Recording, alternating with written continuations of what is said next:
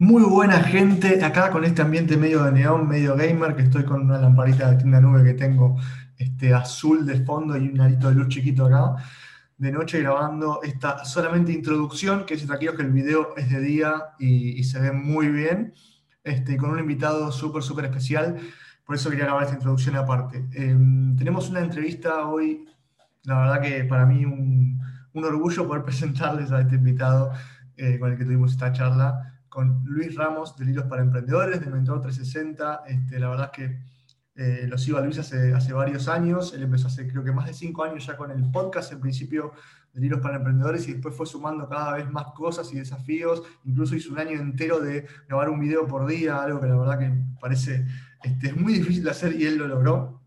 Em, y, la verdad es que creo que a toda Latinoamérica y a la hispana ha, ayudado muchísimo. Eh, siempre te motiva a, seguir adelante y aprender un montón.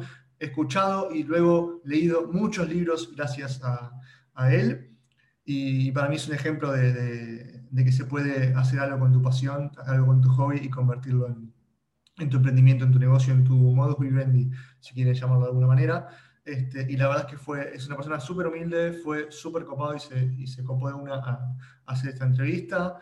Eh, me prestó su tiempo, así que de por sí le vuelvo a agradecer. Van a ver que eh, estoy muy contento de la entrevista y se lo agradezco como tres veces, porque la verdad que para mí fue un orgullo poder entrevistarlo.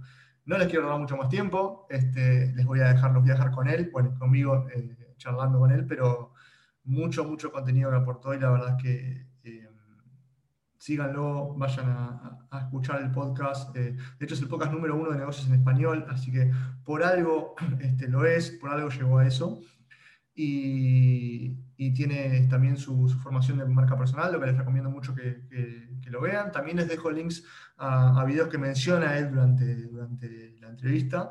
Y nada más, gente, este, escúchenlo, sáquenle todo el jugo. La verdad que es, es una persona muy, este, muy interesante para, para, escuchar. Así que bueno, los dejo con la entrevista. Gracias.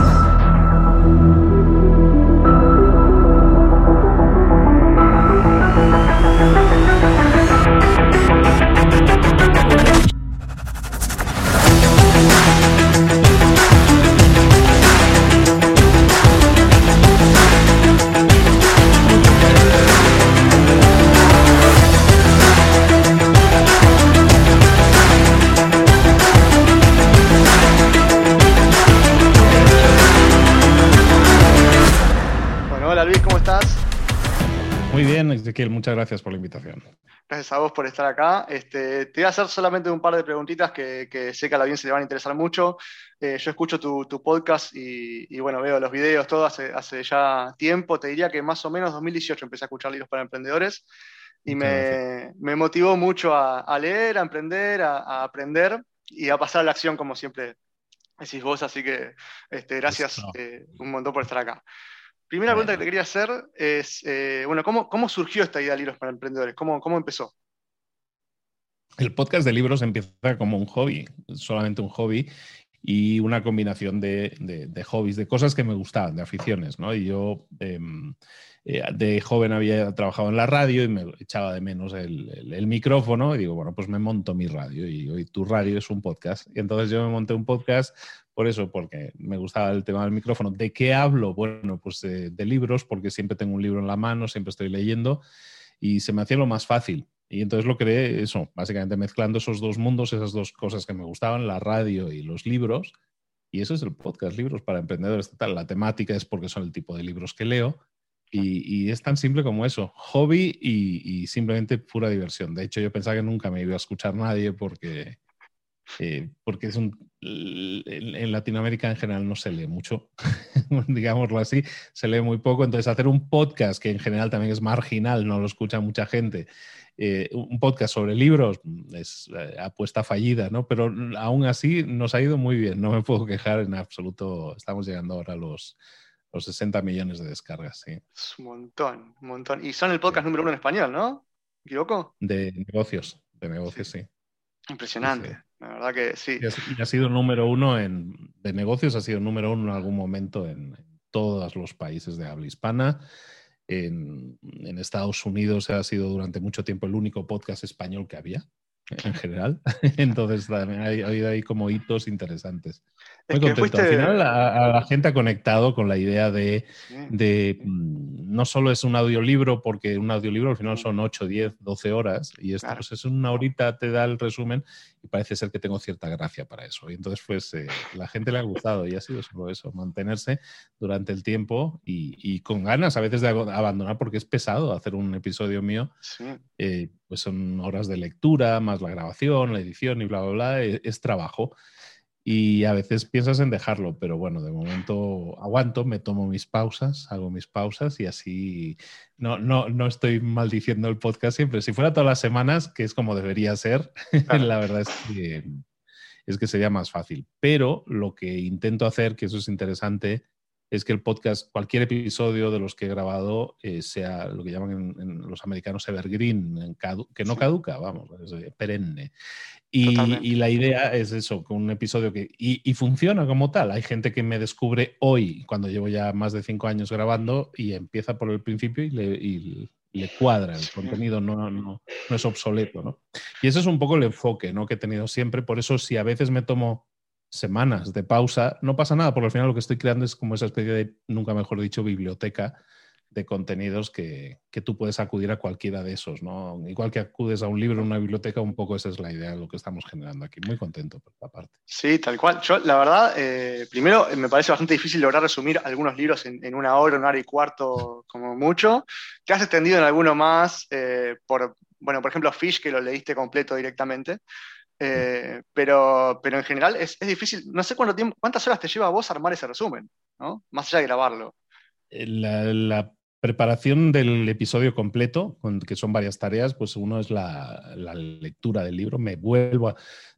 Perdón, son libros que ya me he leído. Y lo que hago es eh, pues volverlos a leer porque si yo me he leído un libro hace un año, no me acuerdo del contenido a detalle, ¿no? A veces ni me acuerdo del contenido, literalmente. Entonces me lo vuelvo a leer. Entonces en el momento que lo acabo de leer, eh, mientras lo leo voy subrayando eh, los temas más interesantes. Y una vez leído y tengo el, listado de todo lo que he subrayado, entonces eh, procedo a grabar. No, no, no tengo un guion, simplemente improviso sobre la marcha, sobre, las, sobre los subrayados, literalmente que he hecho. Así es como se graba. Eso pues lleva a veces a errores y me meto en callejones sin salida y ese tipo de cosas. Eso no sale en el podcast, lo, lo editamos después. Pero pues sí, la lectura del libro pues suele ser eso, unas tres horas, depende del libro, ¿eh? hay libros más gorditos, pero tres, cuatro horas puede ser. Y bueno, acabamos de hacer principios de, Dalio, que es, como una Biblia, entonces ese, ha llevado más tiempo, pero eso lo he hecho en dos episodios. Pero por ejemplo, puede ser eso, ponle tres horas de lectura, un libro normal, 200, 250, y la grabación suele ser como dos horas, dos horas y poco eh, la edición es muy rápida, un cuarto de hora. Y la publicación, pues también unos 20 minutos más y todo eso, pues calcula, ¿no? Unas 5, 7 horas, depende. Hay variabilidad porque depende del libro, ¿no? Y, del mood y del libro y del día que tengas, ¿no? Pero suele estar entre las 5 y 7 horas ahora mismo, que antes era más, ¿eh? En los primeros episodios estaba yo como mis 9, 10 horas, porque también hacía el resumen escrito y eso me ah. llevaba más tiempo y ahora ya no lo estoy haciendo. No tuvo, no tuvo tanto tirón entonces digo, pues me lo ahorro. Y entonces, eh, y ahora estamos eso, de 5 a 7 horas, ponle 6, 7 horas. Igual es, es, muy rápido cómo lees. Eh, tres horas para leer un libro es. Mira, yo ahora me estoy autodesafiando a leer un libro por semana. Más o menos hace un mes y medio vengo en esa, en esa vía, digamos, y, me encanta. Pero un libro en tres horas es, es fantástico, es un ritmo de lectura rápido. ¿Cómo, haces para.? Me imagino que no lees el libro completo de un tirón, sino que lees las partes más importantes o tenés alguna manera de, ver dónde, dónde, apuntar. Bueno, yo he leído más de mil libros de negocios, entonces, eh, bueno, no de negocios, en total mil libros, no voy a poner aquí la, presunción, pero de negocios a lo mejor unos 600, 700 libros fácilmente. Entonces, em, la verdad es que son muy repetitivos. O sea, la estructura de un libro de negocios, de un libro de no ficción en general es muy fácil de entender, sobre todo cuando ya has leído unos cuantos y yo he leído unos cuantos. Entonces eso me lo facilita mucho, porque yo no, a lo mejor no voy a ejemplos tan concretos, a lo mejor te explica la historia de cuando, yo qué sé, Amazon lo fundó, no sé cuánto, y te explica cuando iba a la panadería y tal. Pues eso no me lo leo a lo mejor. Entonces, eh, ya más o menos detecto la estructura del libro. Si acudes al índice de un libro y está bien redactado, en ese momento puedes tener una imagen muy clara de, la estructura de un libro. este libro tiene tres partes, ¿no? En esta parte habla de esto, en esta esto y de esto. Y lo, lo puedes ver con el índice sin leer nada. Y de eso de esa imagen mental del libro, entonces puedes ir muy rápidamente, vale, ahora voy a la primera parte, ahora voy a la segunda, ahora voy a la tercera, y entonces es muy rápido de hacer, no, no es tan complejo. Y luego leer rápido, bueno, pues al final haces un medio lectura, medio escaneo, pero, pero hay ejercicios, ¿no? Te lo comentaba que tengo por ahí un vídeo en YouTube bastante entretenido con varias técnicas para acelerar tu velocidad de lectura. Y el hecho de que puedas eh, yo, he hecho cursos de lectura ultra rápida, pero no los aplico normalmente. No me gusta mucho esa técnica. Hay, hay gente que vende cursos de eso muy caros. Yo lo hice muy económico y, me funciona y funciona. Pero el tema es que mm, eh, es un escaneo más que una lectura, ¿no? y para el resumen sí necesito leerlo. Entonces yo hago lectura rápida leyéndolo todo. Yo soy capaz de leer todas las palabras de un libro y hacerlo bastante ágilmente y es un proceso de entrenamiento. Y ahí en, el canal de YouTube tenéis ese, es un vídeo de 20 minutos con varias técnicas y funciona muy bien. ¿eh? Gente en los comentarios pone, he duplicado la velocidad de lectura simplemente con lo que decimos ahí. Sí se puede. Y, y, luego pensemos una cosa. Si, si tú me dices, yo quiero leer un libro por semana, Mm, lo único que tienes que hacer es leer prácticamente 43 minutos al día. Si tú lees 43 minutos al día en promedio, vas a terminarte el libro en una semana. Entonces no es tanto si lo vemos así. Muchas veces tendemos a, tendemos a pensar, uff, un libro, qué pesado que es. Bueno, si nosotros nos comprometiéramos con nosotros mismos en calendario, decir, ¿sabes qué? de esta hora a esta hora voy a estar leyendo de verdad que lo podríais hacer. Si eso lo reservas todos los días, en siete días te da tiempo a hacerlo. Si un día encima lees una hora y media, pues incluso puedes tenerlo antes, ¿no?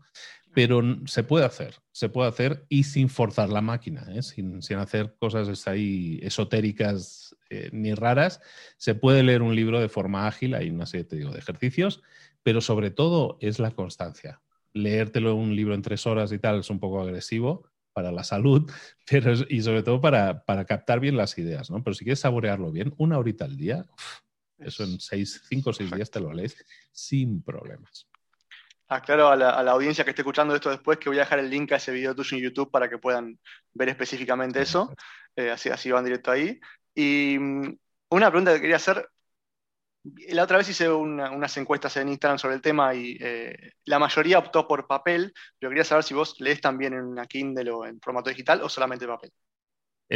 todo lo del podcast lo leo. No, tengo mucho libro digital, tengo mucho libro digital, pero yo prefiero papel. Yo prefiero. Aquí tengo una montaña de libros que acaban de llegar y son todos en papel. Pero para el podcast, por ejemplo, todos los leo en digital.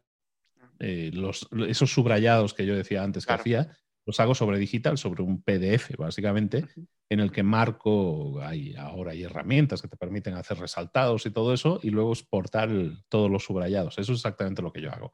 Entonces yo hago una combinatoria de los dos por, por disfrute, lo hago en papel, y por trabajo lo hago en digital, por comodidad y por rapidez, la verdad. Si tuviera que hacer el resumen del libro subrayando en papel y luego sobre todo hacer el resumen grabado, Así se escucharía mucho las páginas de papel mientras yo busco.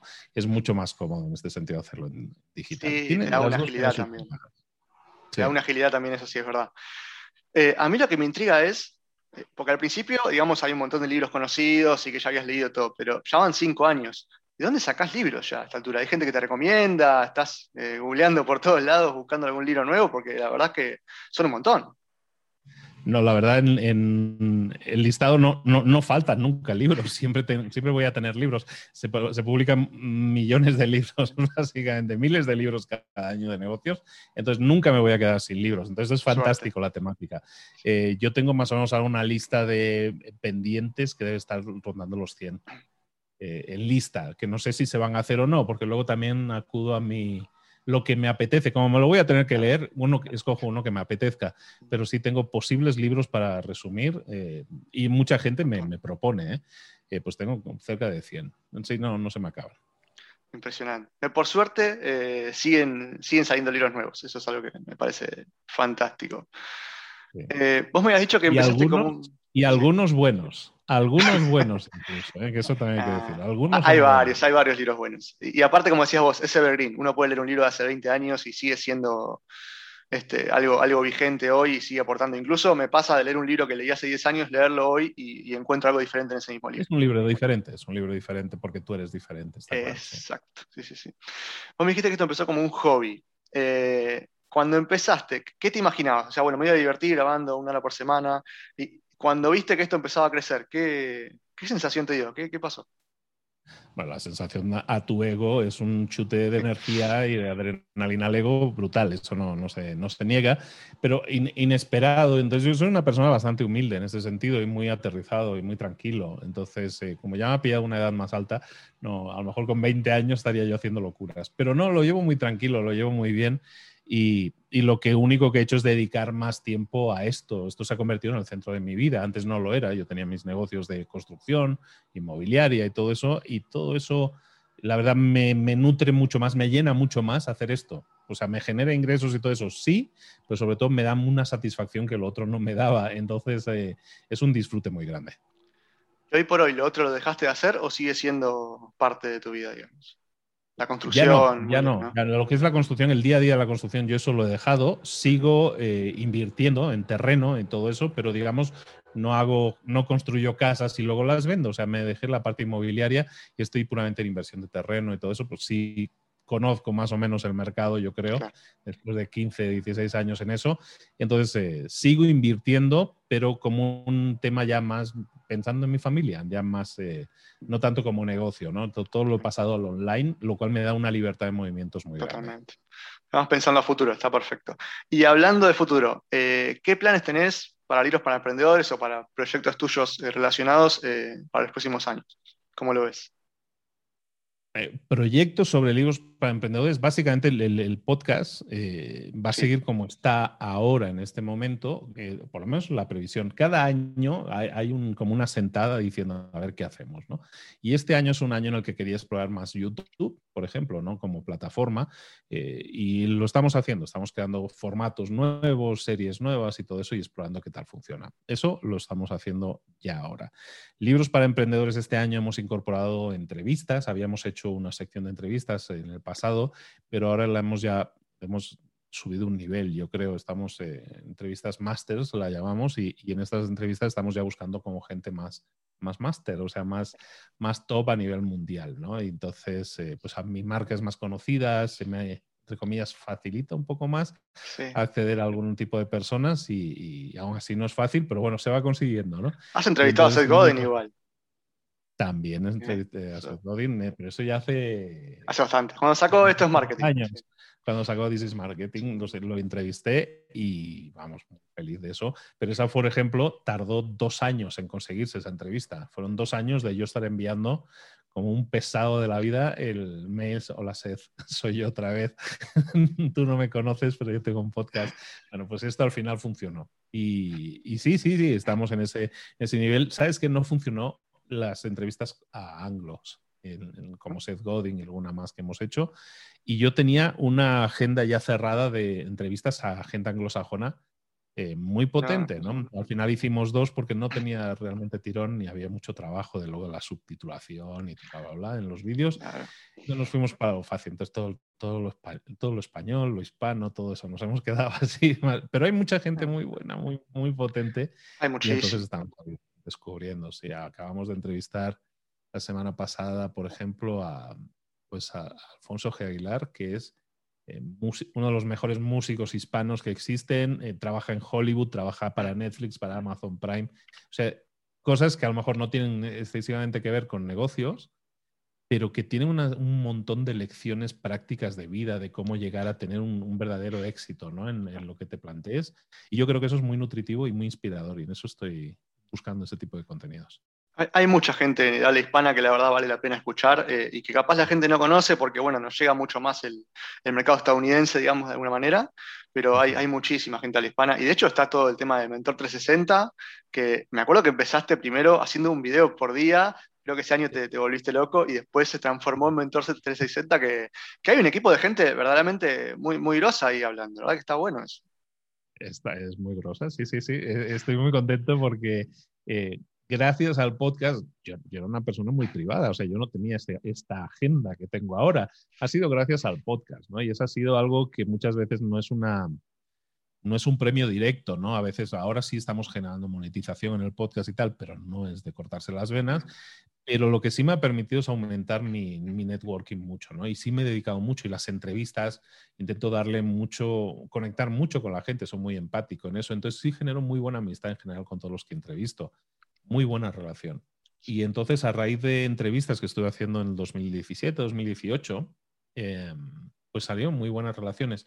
Y ese mentor 360 que ahora la gente escucha, viene de eso, somos 20 personas que yo he conocido en este camino y que he invitado a subirse a este tren, ¿no? Y el tren lo he montado yo y lo llamo Mentor 360, todos los días vamos a tener a uno y ¿os parece bien? ¿Quién se viene? ¿Quién se apunta? Y, la, verdad es que al menos una persona que se lo propuse me dijo que no, porque no, porque no podía, literalmente, pero no porque no hubiera querido. En, todos los otros me han dicho que sí, entonces ha sido como muy...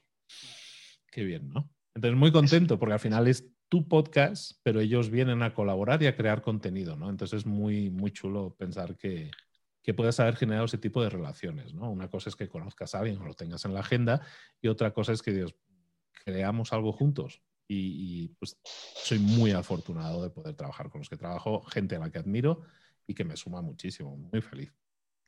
Qué bueno, la verdad, me parece que eso debe ser un orgullo tremendo porque, es, bueno, fue a, raíz de un esfuerzo muy grande y de mucho trabajo y, se nota ahora el, fruto, ¿no? Así que eso me parece, te felicito por eso. En general, todo aquel que también aviso a navegantes, nunca hagáis un podcast diario, nunca hagáis un canal de vídeo diario, es la peor idea que podéis echaros a la cara, es mucho trabajo, mucho trabajo, mucho estrés por no fallar.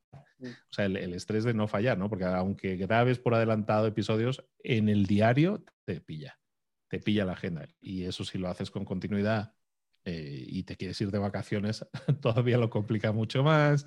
Es complicado. Entonces, tener cuidado con eso. El, suena muy bien eh, a priori, pero en el día a día es muy esclavo. Entonces, no lo hagáis. Si podéis hacer uno o dos por semana, está perfecto. Mira, te confieso que intenté hacer yo el año pasado, de hecho lo hice el año pasado, pero no lo pienso hacer de vuelta. Eh, se llamaba Día por Medio porque era justamente cada dos días eh, un video. Eh, la verdad es que es igual, igual de agotador, aunque sea día por medio y no, todos los días, pero te pasa eso.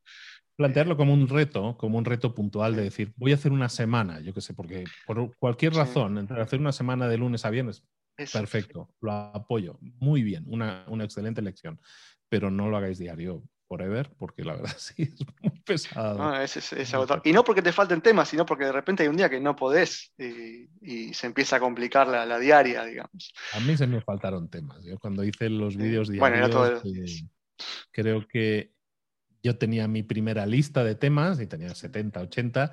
Eh, pude llegar al 120, el 130 más o menos bien, pero a partir del 130 yo ya no sabía de qué hablar. y digo, me quedan 200 y pico, ¿qué hago? Y, se llegó al final, ¿eh? O sea, buscas, buscas en ti y buscas cosas, ¿no? Que, te puedan ayudar, a herramientas que te puedan apoyar en eso. Pero es muy estresante, muy estresante. Lo, creo que yo, lo, que yo creo, sí, al menos a mí me sirvió mucho, y contame vos si fue así, eh, te ayuda mucho al tema de, ponerte frente a la cámara. O sea, ya eh, perdés mucho miedo a la cámara, eh, hablas de otra manera, tenés otra agilidad, te, genera mucho eso, te ayuda un montón. Ese fue el objetivo. O sea, yo lo, lo, que pasa que todos mis retos los publico. Y en este caso, mi, mi reto, mi autorreto, es esas promesas de año nuevo, pues, mi, es, pues voy a grabar un vídeo por día, todos los días, de lunes a domingo, 365. Y, y, lo publiqué, simplemente eso, porque de alguna manera me forzó. Si no lo hubiera publicado, si me los hubiera hecho para mí, hubiera caído en el 120, 130 fácilmente o antes. Entonces, eh, también eso te ayuda, ¿no? Y si el objetivo era mejorar en cámara. Yo más o menos decente en el podcast, en el audio, me defiendo, pero en el vídeo yo era pésimo y ahora no, Y es gracias a ese esfuerzo, ¿no? Como todo entrenamiento, al final quieres correr la maratón y entrenas, vas a correr mejor. Pues en los vídeos igual, si vas haciendo vídeos, pues cada vez vas a ser mejor. No me considero un as del vídeo, no es mi, no es mi canal de comunicación favorito, pero sí puedo hacerlo de forma fluida. Me da el, el hecho de practicar en hacer vídeos diarios y eso también te da mucho, mucho poder de improvisación Ahora yo sé que me pongo dos o tres bullet points, tres temas de los que quiero hablar. Digo, vale, quiero hablar de esto, sí. Enchufo cámara y puedo estar aquí hablando como un loro 15 minutos sin problemas. Y de una forma estructurada, porque tengo mucho entrenamiento ahora, ¿no? He hecho más de 900 vídeos a día de hoy. Entonces, eh, pues bueno, vídeos, entre vídeos y audios, estamos sí, ya cerca de los mil, creo. ¿eh? No, no lo tengo bien contabilizado, pero ya cerca de los mil entre una cosa y otra. Y entonces, pues bueno, práctica, horas de vuelo. Es, un montón de contenido, Luis, y lo que me lleva a preguntarte, yo estimo, corregime, que tenés un equipo de trabajo, que no estás solo, digamos, eh, en todo esto. Eh, si es así. ¿Soy yo solo? ¿El podcast de libros soy yo solo? Sí. O sea, yo lo grabo, yo lo edito, yo lo leo y yo lo subo y todo. Es, es, lo más práctico porque es más rápido así. Para Mentor 360 la creación de contenidos es, es dirigida en este caso y la edición tengo una persona que lo hace. Bueno, tenía una persona y ha, ido entrando, saliendo gente y todo eso. Pero para la edición sí es, delegado. Pero en general, ¿no? ahora tengo equipo, por ejemplo, dos personas que me ayudan con el tema de, redes sociales, bueno, redes sociales, de Instagram, que uno que me crea, eh, eh, me edita vídeos pequeños y el otro que me edita los, ¿cómo se llaman? Los carruseles de fotos. No, no, no tengo, no, esto no es una No, te iba a preguntar por ese lado. Imaginé que tenías a alguien para Instagram o para las redes, más que nada por cuestiones de liberar tiempos y cosas de edición y eso, y poder dedicarte a full a esto. Y aparte tenés también este, cursos de marca personal, tenés esas cosas, ¿no? Es correcto. Sí, básicamente es lo que más tiempo dedico es a, la formación. Eh, por eso delego la parte de redes sociales y tal. Yo no soy muy, no es que sea una social, pero yo no soy usuario de redes sociales habitual, ¿no? O sea, no, no no soy de los que dedica tiempo a las redes sociales. Entonces, pues eso, esa parte la delego. Y la, y la creación de cursos y todo eso de formaciones es lo que más tiempo me, lleva y la, y la entrega de esos cursos. ¿no? Estoy, soy de esos raros que quiere que la gente no solo compre mi curso, sino que le funcione.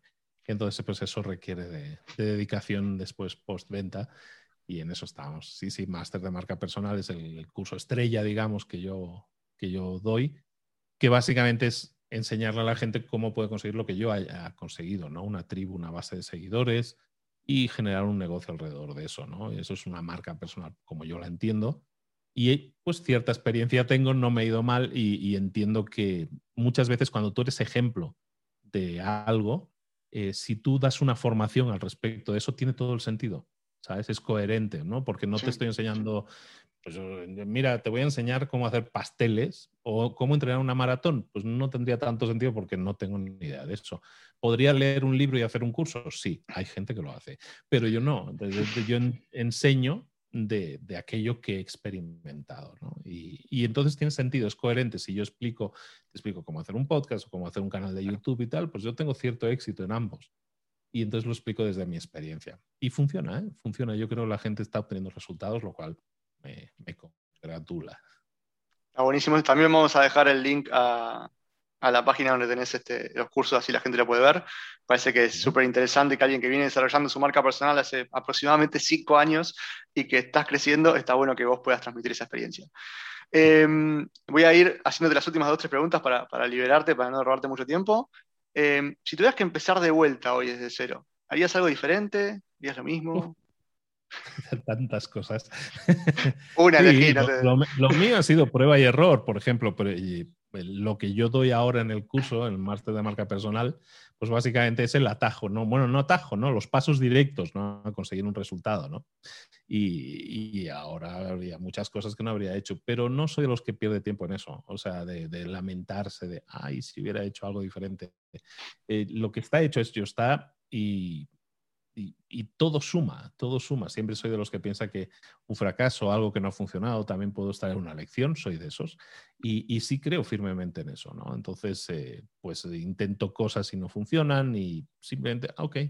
Eh, lo, bonito de tener una, de generar una tribu de seguidores, lo más bonito y beneficioso y más útil es que puedes rebotar ideas muy rápidamente. O sea, se me ocurre una idea de un curso, pues lo puedo yo lo pregunto, o lo pregunto, lo ofrezco a la audiencia y veo cuál es la respuesta antes de hacer el curso. Y si la gente dice, pues no, eh, con sus acciones te dice, no me interesa, pues para qué hacerlo, ¿no? Y entonces eso es muy confortable porque, nunca lo había tenido. He iniciado muchos negocios en la vida, algunos han sido una cagada horrible y, han sido, pero no sabes, no sabes, ¿no? No puedes rebotar ese tipo de ideas. Vas con la ilusión de que salgan bien y a veces no. Y ahora no, ahora, ahora en general me apoyo mucho en mi audiencia, ¿no? Entonces me la quiero mucho, estoy muy agradecido con ellos porque ellos me, me pagan mucho con, con, sus opiniones y sus cosas. Entonces muy contento en ese sentido y, y feliz y que siga. Es verdad lo que decís, que hoy por hoy con Internet y con las redes sociales tenemos un feedback casi instantáneo y podés, digamos, desarrollar, por así decirlo, un MVP antes de, salir a, darte la cabeza contra la pared, digamos. Podés eh, tener ese feedback instantáneo del producto o servicio. Eso está buenísimo. Y aprovecho para ligar eso que decías con eh, si tenés algún consejo que le darías a alguien que está por empezar o que recién empieza. ¿Empezar qué? ¿Un podcast o un...? Empezar un emprendimiento, algo que, Eh, que lea pocos libros, que lea, que lea, que haga pocos cursos, que haga, que escoja un camino. Si es un curso, es un curso, si es un libro, es un libro, y que lo aplique. En general, tendemos a, hoy en día, por la facilidad que comentabas de que todo está en Internet, si quiero algo, en YouTube está seguro, prácticamente. Entonces, eh, tendemos a la sobresaturación de información. Totalmente quiero empezar un negocio, oh, voy a verme lo que me dice Gran Cardón, voy a ver lo que dice este, a ver qué dice Godin de paso, a ver qué dice Luis y a ver qué dice no sé quién más. Y entonces acabas con un batiburrillo de ideas que dices, ya no sé qué hacer tú. Y ya no sé si esto va a funcionar, no va a funcionar. Y, y, nos entra la duda de, pues voy a, ¿sabes qué? Como no me siento seguro, voy a leer otro libro más. O voy a escuchar otro podcast más. O voy a hacer...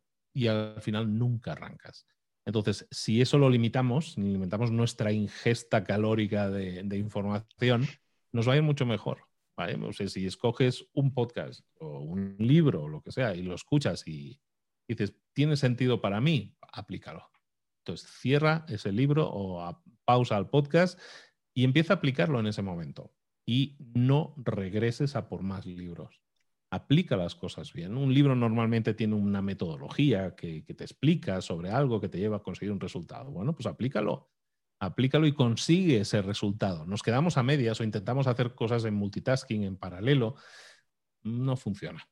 Entonces, yo a la gente que, me dice, oye, es que te he descubierto y estoy escuchándote desde el episodio 1. ¿sabes? Y los estoy escuchando, ya voy por cuarenta y tantos y tal. Yo digo, de Dios. eh, o sea, te lo agradezco, desde un punto de vista estadístico me ayuda, pero prefiero que no lo hagas, o sea, prefiero que escuches uno o dos y, te pongas en marcha, que pases a la acción. Eso es lo que, lo que tanto predico, pero es que creo mucho en ello. O sea, creo que es la, gran plaga de, de, hoy en día para los emprendedores es el exceso de información. No la necesitamos.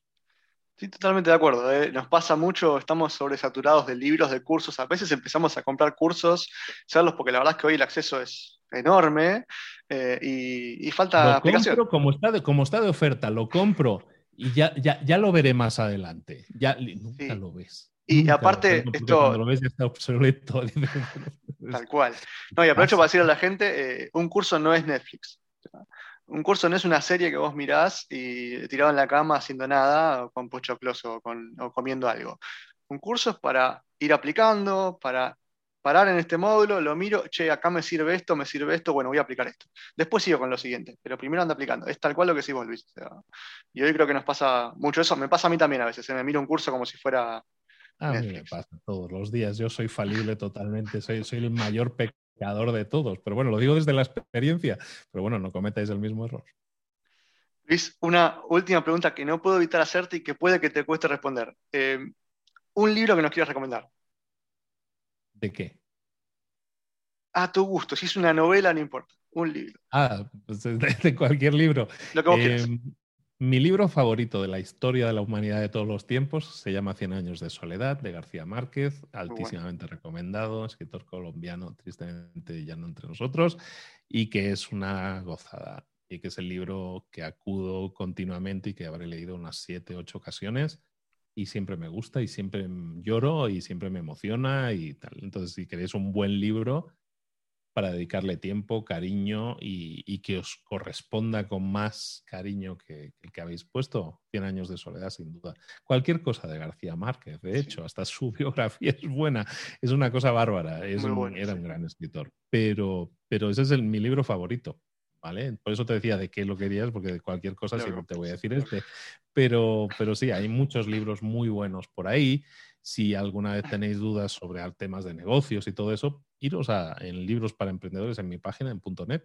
Ahí vais a encontrar una selección de ciento y pico libros eh, que están ahí por una razón. O sea, yo he leído mucho y lo que intento es cribar un poco y daros aquello que, os pueda servir ah, más. Entonces hay muchas categorías ahí y si veis libros de ventas, pues probablemente sean los mejores libros de ventas de marketing mismo. Y e, esa es la idea, ¿no? que busquéis eh, siempre a alguien que, y lo utilicéis como guía. ¿no? Si es a mí, pues encantado, muchas gracias, pero hay muchas veces que, que por ejemplo, la, gente lee, yo qué sé, Bill Gates dice, mis libros favoritos del 2020, ¿no? Y te sacas su listado y pues tú lo lees y dices, ostras, este tipo lee de todo, ¿no? Y, pues, eh, y, a lo mejor encuentras ahí un par de ideas que dices, me llamó la atención. Pues está muy bien, ¿no? O sea, si no tenéis guía, buscar a alguien que os pueda ayudar en esto, a la toma de decisiones, porque mm, malas noticias, no vais a poder leer todos los libros que quisierais leer en la vida, eso es así. Entonces, escoger aquello que os llene más, ¿no? Entonces, si tomáis como ejemplo a alguien que os, que os ayude en ese sentido, perfecto. Y si no, 100 años de soledad. Por eso te abrí la pregunta que fuera cualquier tipo de libro, porque sé que los libros específicamente para emprendedores y de negocios están en el podcast o en el sitio web, pero estaba bueno que puedas eh, hablar de otro que... Bueno, y justo tiraste un ejemplo muy claro de lo que te decía hace un ratito, de un libro que es muy diferente si lo lees a los 15 años o a los 30. La verdad es que es, eh, a los 15 años es, en mi opinión, un embole. Es la, saga, de una familia durante un siglo, entonces es como que hay personajes para todo. O sea, hay, hay personajes jóvenes que luego son adultos y tal, entonces evidentemente tiene su cosa, ¿no? Sí, es un, es un gran libro. No sé, yo, yo he leído mucha novela de pequeño. Yo empecé leyendo novelita cómic, eh, luego pasé a, a, libros de estos que te obligaban a leer en la escuela y tal, y me gustó. Y Cien años de soledad lo leí porque en el 82, creo que fue, cuando le dieron el, Nobel de literatura a García Márquez, creo que fue en el 82, si no recuerdo mal, yo tenía 12 años, y entonces pues yo leí mi 100 años de soledad por primera vez a los 13 años, un año más tarde, por gusto. eso no, porque digo, pues suena atractiva la idea, y me encantó. Entonces, pues le tengo mucho cariño, pero yo de aquella leía ciencia ficción, por ejemplo, Isaac Asimov, por ejemplo, yo leía todo y luego pasé a Stephen King y leía terror. O sea, yo le, soy muy normal en eso y eh, como adolescente he leído todo ese tipo de cosas, pero luego ya, ya he leído ya un poco de todo. Pero digamos, de ciencia ficción os podría recomendar también y de terror también muy buenos. Bueno, ya con Stephen King solo ya hay una biblioteca enorme para leer. Eh, hay mucha basura. He leído puntualmente uno que me pareció muy malo, sí, pero. Uno no tiene muchos muy malos, pero, pero... Pero, tiene bastantes buenos también. es, un gran escritor, la verdad. No puedes acertar siempre, pero está claro. No, no. Bueno, él, lo que Un libro muy interesante precisamente para los que quieren estudiar el arte de escribir hay un libro suyo que se llama On Writing, no sé cómo se llama, mientras escribo, o algo así, creo en español. Eh, On Writing es un gran libro para, eh, que explica el proceso de escritura. Hablábamos antes del proceso de lectura, el proceso de escritura de Stephen King es fantástico. En ese sentido, muy recomendable el libro también. Ya me lo estoy anotando. Me reinteresa. No sabía que lo tenía y es muy bueno para, para ver cómo escribe él. Creo que en español está y está traducido como mientras escribo o algo así. Está por ahí el, tema. Stephen fantástico. Es, biográfico y también tiene como una parte de, muy bueno. técnica de escritura. Fantástico. Muy bueno. Luis, eh, no quiero robarte más tiempo. Te agradezco enormemente por, por haber tomado este tiempo. La verdad me encantó charlar con vos. Este, voy a seguir escuchando los podcasts como siempre y estoy ansioso por ver lo, que se venga más adelante. Este, algo, gracias, algo divertido, por lo menos cariño le vamos a poner. Bueno, de hecho viene probablemente muy pronto una compatriota tuya a colaborar con libros para emprendedores también. Entonces, contento por ahí. Has entrevistado a Belu Barragué, no sé si entra por ese lado. Ah, no, Belu sí, Belu ya es colaboradora en Mentor 360, pero sí, sí, una chica viene eh, viene alguien para colaborar en libros para emprendedores en, la parte de YouTube, en la parte de YouTube. Estamos ahí trabajando con alguien de... Voy a estar atento, voy a estar atento, me interesa. Buenísimo, Luis. En serio, un abrazo grande desde Argentina. Mil gracias por, por tu tiempo. Un abrazo a todos. Chao, chao. Chao, chao.